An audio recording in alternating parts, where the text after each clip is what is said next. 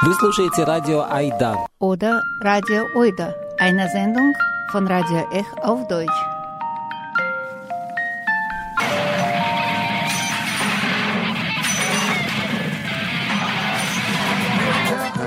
Ech Oida auf Deutsch jeden dritten und vierten Donnerstag im Monat.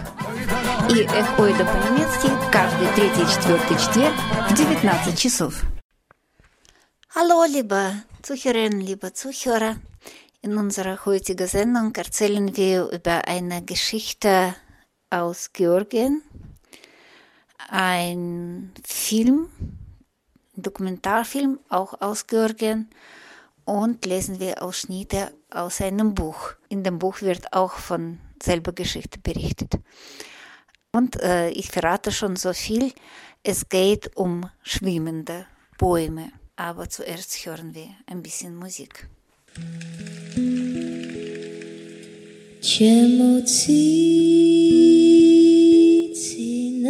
ჩემოწინათელა დაფრინა ნელა ნელა შენ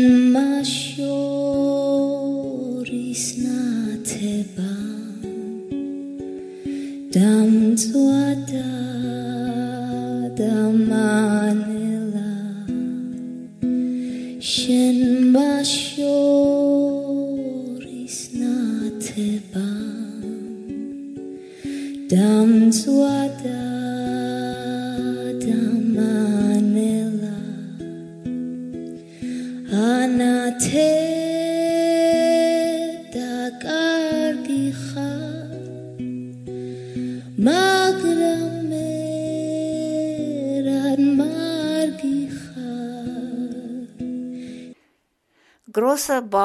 auf Reise heißt der Film auf Deutsch.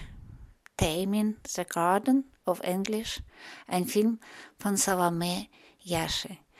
Der Film wurde Anfang Dezember.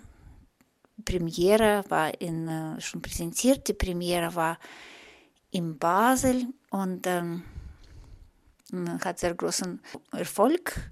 Ja, das ist kein Zufall, dass der Film in Basel präsentiert wurde, äh, weil äh, es ist eine Zusammenarbeit von georgischer Regisseurin Salome Yashe, die in Tiflis geboren ist, Journalistik studierte, äh, mehrere Jahre als Reporterin gearbeitet hat und dann als äh, Filmmacherin. Also Regie und Buch des Films kommt von äh, Salome Yashe. Produzent ist Vladimir Drejka, ein Regisseur, mit dem wir in unserem Radio schon äh, über sein anderer Film, für uns ein sehr wichtiger Film über Svetlana Geier äh, gesprochen haben.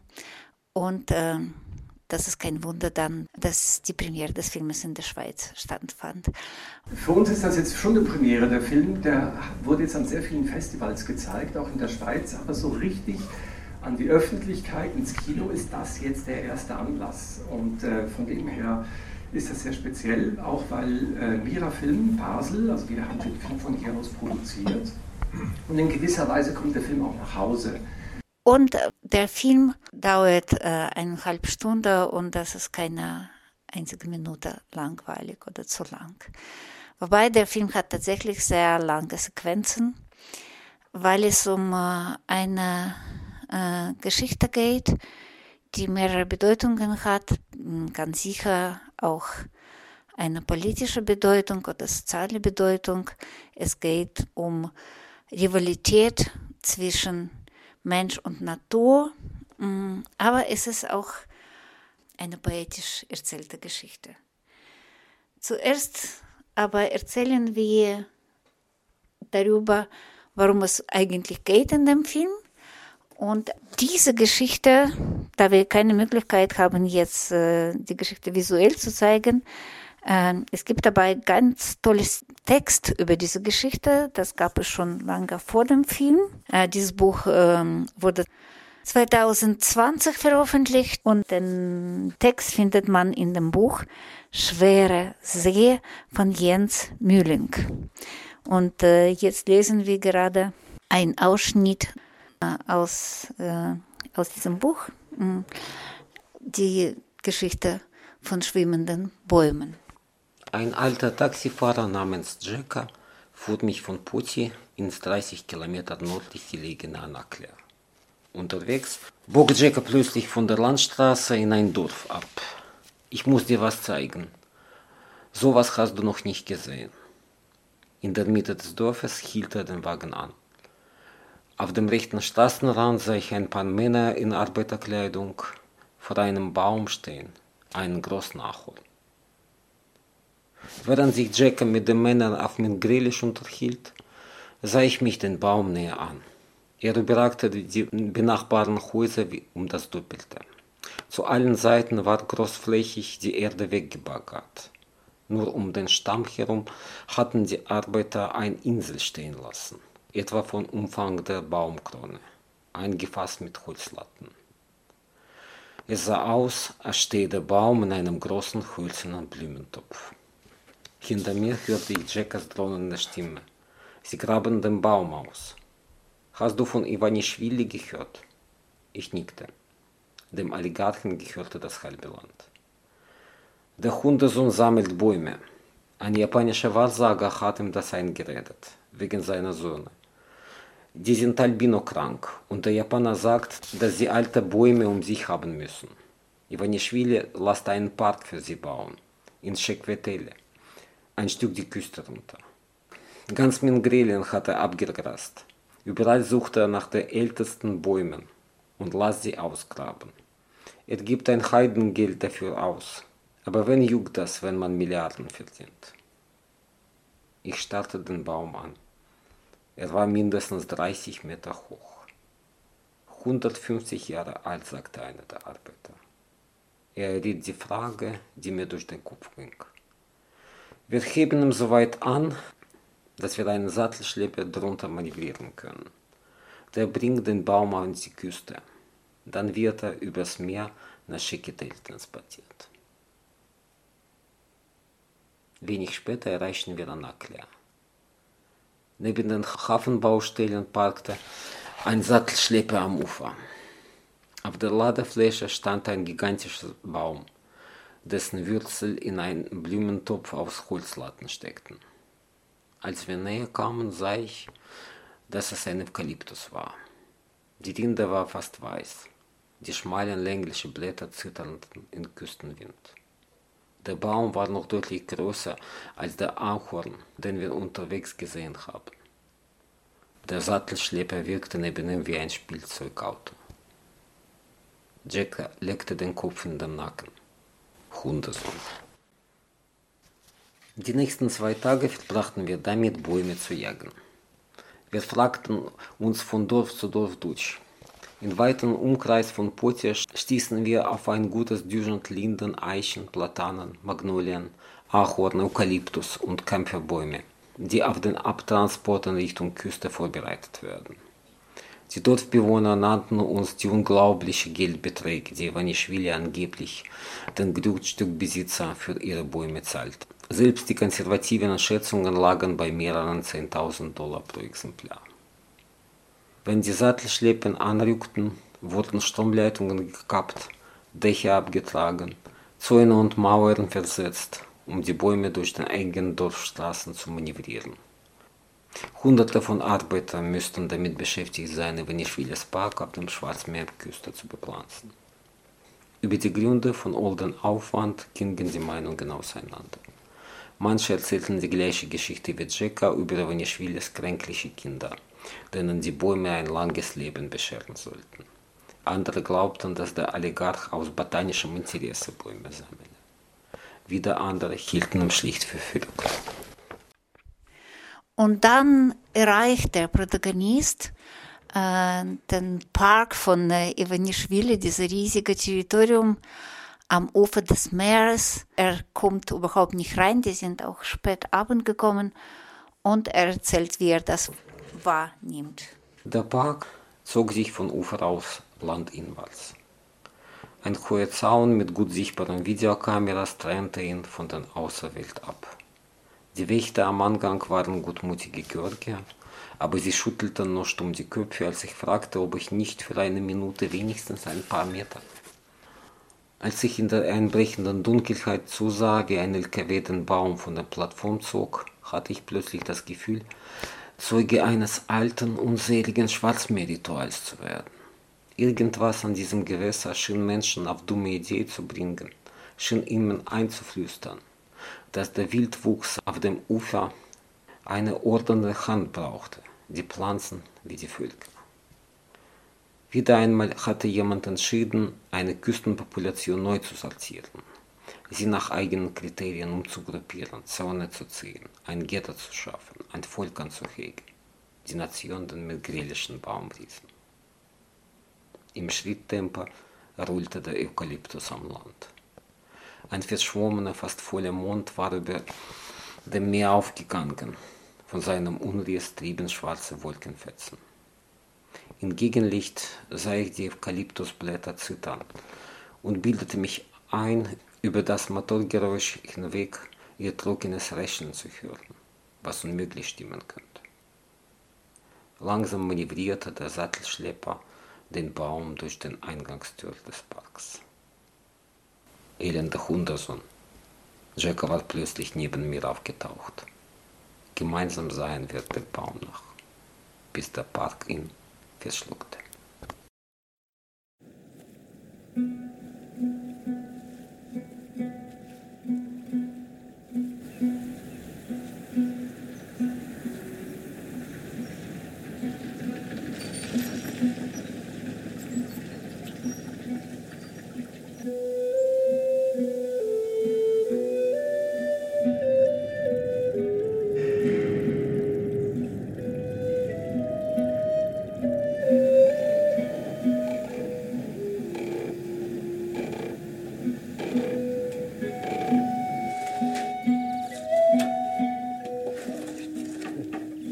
Und jetzt zurück zu dem Film Großer Baum auf Reise. Das, was wir gesehen haben, ist, wie gesagt, wirklich sehr eine sehr poetische Erzählung, aber gleichzeitig ist eine sehr technische Erzählung. In dem Film sieht man sehr viel davon, wie man überhaupt riesige Bäume aus der Erde nimmt und transportiert. Und dieses wunderschöne Bild über tatsächlich ein riesiger Baum, das äh, über das Meer auf einer Plattform schwimmt, ist äh, ein von den äh, schönsten und zentralen Bilder im Film. Aber nicht nur, man zeigt die Bäume mh, in ihrer natürlichen Umgebung und man zeigt auch Menschen, wie sie reagieren, ob sie bereit sind, äh, ihre Bäume zu verkaufen, auch teuer zu verkaufen und die Bewohner, die Augen von Bewohnern und die äh, Stimmung äh, von Menschen, denen ihre Pflanzen, aber auch manchmal auch ihre Kindheit, ihre Geschichte, ihre Mythen mit diesem Baum weggenommen werden. Und ähm, obwohl das sehr großzügig entlohnt ist, so ganz ohne ist das für viele anscheinend nicht. Und jetzt hört er Ausschnitte aus äh, der Diskussion nach dem Film mit Salome Jashi. Um, one could mean that this is a film about trees, but is that so? Or who is your protagonist? So is it the trees or the people or the workers? Yeah, well, no, there's no clear protagonist in the film as such. Um, yeah, sure, trees are like the axis of the film. Um, and even if the film is about trees, of course, a tree is not just a tree. tree is more a metaphor, a symbol for other things. Um, that that's I don't know. Mm, I would be curious to hear from from the audience what it resembled for them. Um, yeah, that's why I, it, this um, this story was attractive to me because trees uh, spoke of other things.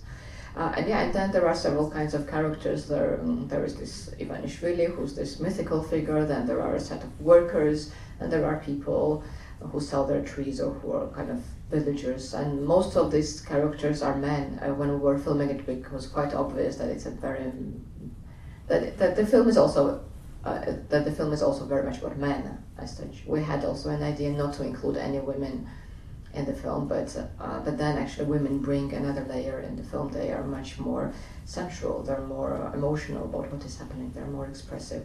while men are kind of mostly um, implementing the desire of the of the rich guy. Does the man or the woman um, reacts different different also to you and the film team? Ah, I didn't think of that. Um, yeah, I'm not sure. No, I know it was more or less the same to to us. Uh, to us, it was quite similar, but no, women were more open. They were they were more expressing. They were more critical also when, when they spoke to me. They were more doubtful, while men were more straightforward. Um, some of them were critical as well in private conversations, but some were like um, more took more conformist stance, so to say. In one scene, I, I don't know, maybe it's the, the mother or the wife. Um, she says to the man, "Oh, you already said enough, and don't say any bad things." Why do you think is that so? And can you maybe tell us a bit about the work with the people? Yeah, well, we um, uh, sometimes I'm asked um, like how I got access to film these works, and actually um, the access to the works was easier than the access to the people, uh, because many um, uh, villagers or many people who were involved, um, who lived around these um, places, they um, they were very reluctant to speak because for them speaking about trees, even if it's just a tree, right, uh, it it also meant speaking about politics uh, tree really stood for, for politics. Um, and so there were many stories that so that remained behind the film, that remained behind the fences, so to say, uh, because people didn't want to share them to the public. Um, they were afraid. They were afraid maybe not of the rich guy directly, but of their local government, for example, because many people there in these villages are employed by, by in public services. Um, uh, and uh, and the public services, even schools, are very politicized. If a teacher is kind of an uh, against the government, they might be dismissed. Um, so the, the, the people could uh, had difficulty kind of sharing these to their stories. Um, but your question was something else. I missed. I, I think I lost the track. I know you said quite interesting stuff. It was just a more open question how the work was with the people and Yeah. yeah, if they react different Yeah. behind or in front of the camera. But Yeah. If there was a difference. uh, Yeah, yeah. Be behind the camera, there were much more. There was much more. Yeah. there.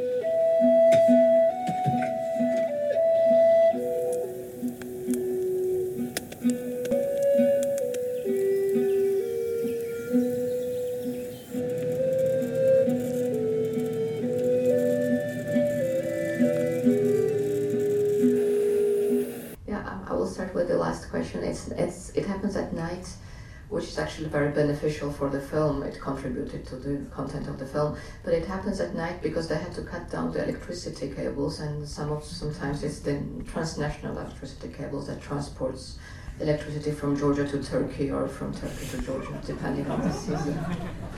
Uh, and they also have to use public roads, so at night there are less cars there. So that's the primary motivation. And as to the background, yeah, it was. I, I know that this question is kind of primary that comes up in um, Q and A's, but for, from our side, it was kind of in, quite intentional not to include any background, uh, as I said earlier. But yeah, as to um, uh, who this guy is, uh, he he became rich in early 90s in Russia. He comes from Georgia, from a Georgian village in Russia through um, computer business. Uh, and um, he's, he has some shares in Gaza, uh, in uh, Russia. He does um, mining of um, cryptocurrency.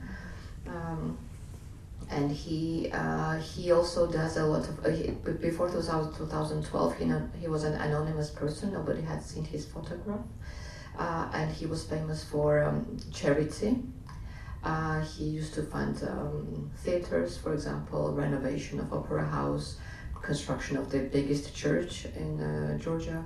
Um, so it's it's um, he, his background and his uh, uh, the what he does is quite ambivalent. Um, he he does he funds a lot of like he he, he funds for example for um, he, he gives money for those who are in, in need for like crucial healthcare for example that is not well supported by the government or he uh, funds this like cultural institutions but in um, in a way that we can argue about. So, uh, but also he has this like all power um, in the country.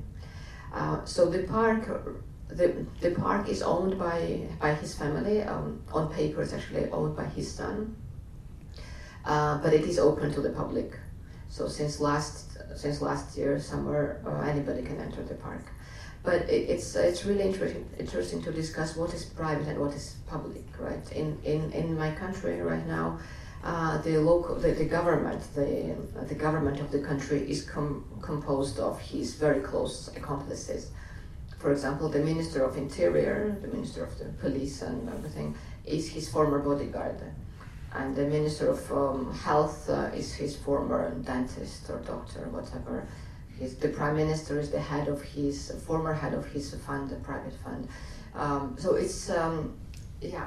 Uh, I, I, I, I have been criticized by the by his accomplices saying that I'm, the film does not depict that the park was made for people. That's what they say.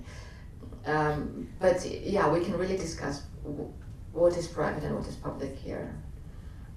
Even if it is made for people, it is a private caprice. It's a pri- I mean, I, I would not be able to to stop electricity and stop the cars and just and, and also there were quite quite some illegal activities involved because to, to cut down a tree in Georgia it's quite complicated. Even if you even if you have a tree in your backyard, you cannot cut it down without a permission.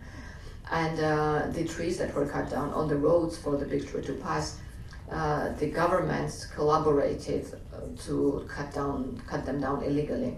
That's why the trees actually then could not be used for something. They could not be worked on. They couldn't. The owners they could not take the trees to, you know, where they, they, they sow they they they, they, they log the trees and they, they make something. They make use of it, right? They had to cut all these. They had to use all these trees for firewood, pine trees, some acacia trees, some really precious trees, you know. Mm, and it was illegal. And then the roads to be paved for the street to pass was also paid from the tax money, taxpayers' money. It was paid from the state budget.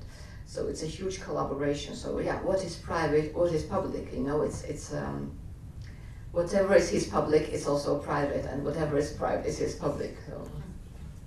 Did you have um, any problems while filming and got any um, oppression by the government or something? No, I didn't feel the um, the oppression.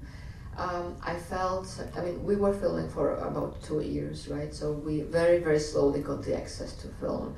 Uh, there was one moment which was really uh, interesting, actually, uh, when we were filming the tree in the alley. Uh, the, at night, the tree, and we were there waiting for the tree to come. Uh, a car stopped by us in a very violent manner, like someone really pushed brakes and ran to us and he said it was in total night and who are you? Who are you? Get out of here. We were there with the camera. And I said oh we're the film crew. And they said, then he said okay then you can stay. And at that, at that time I understood how much access we had. And if we had not been filming for all this time if we had not established this relationship we would not be allowed to be there. And that's why most of the media was not really able to film certain things uh, but yeah, with the slow access, very meticulously, very methodologically, we worked on this access. We could basically film anything. I mean, now um, the world knows after that film how much power Ivanishvili has. So yeah, maybe it's something for his ego again. So that's maybe why you got this huge access. Um, well, I, don't, I think I think uh, very much the engineers who worked. I think they helped us to have this success as well, because what they were doing to set aside the, the ethical and moral and so social economic sides from this um, uh, endeavor, um, engineering wise, what they did was very um, interesting. They were very proud of, of what they invented. They invented the technology how to transplant this uh, huge tree, right? So, um, so when, when I was speaking with them, I said, like, I want to document this um, uh, centenarian um, work, you know, that you invented and that, uh, that it will never happen, I don't know, in the nearest future at least, right? So I think it was also in their interest to kind of have it documented in a wider format, not just like TV snippets. So I think they also very much helped to gain this access. And the question was, um, um, how often the people regret their decision to sell the trees and how were the emotional reactions? Um, the reactions from the people was uh, really diverse, very very different. I cannot say there was a characteristic of one one reaction. Uh, there were uh, people who really did not care about their trees. There were people who were happy they got rid of their trees because they would bring a lot of shade, which they didn't want their for their gardens, or they would generate a lot of um, um, uh, trash the leaves. And there were people who were really deeply affected by this. Um, uh, there was another story that I can share with you that is not part of the film because the woman didn't want to share it. Um, uh, this woman, she owned um, a tree, like an, an ancestral tree in her uh, yard. Mm, it was a really, the, the, the workers actually mentioned it, this tree. They say like it had huge roots.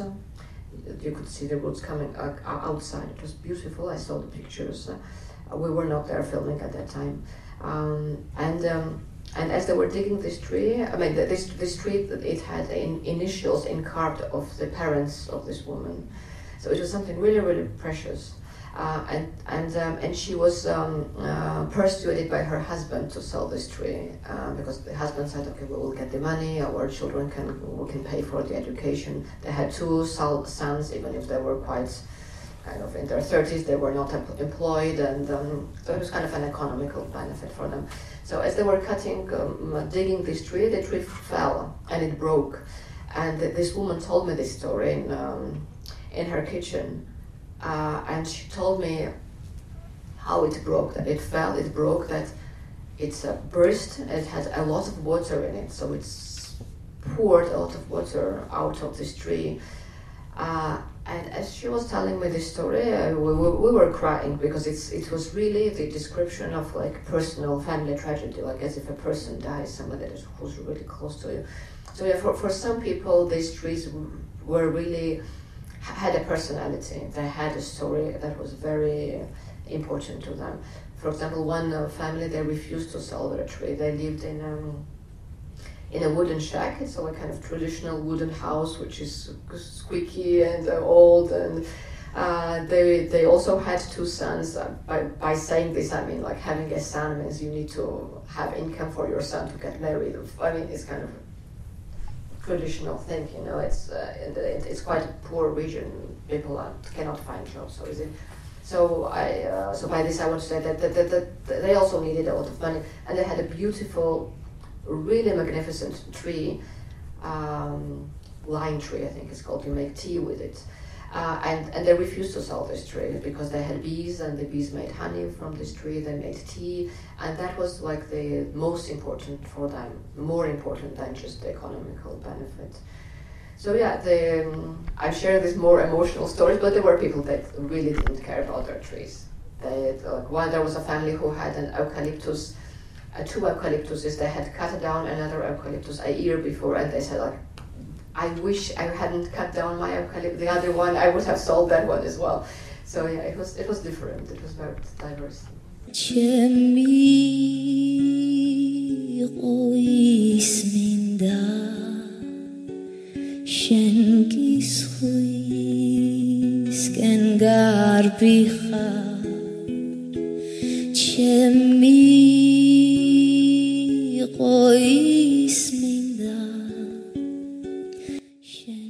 Der Sendung habt ihr die Ausschnitte von Jens Mülling, äh, das Buch Schwere See gehört, die Musik aus dem Film, den wir heute vorgestellt haben, Großer Baum auf Reise und auch ein georgisches Lied von Katja Milo auf Georgisch. In der Sendung sprachen auch Vadim Jedreika und die Regisseurin des Filmes Salome Yashe. დამწვადა დამანელა შენ მაშორის ნათება დამწვადა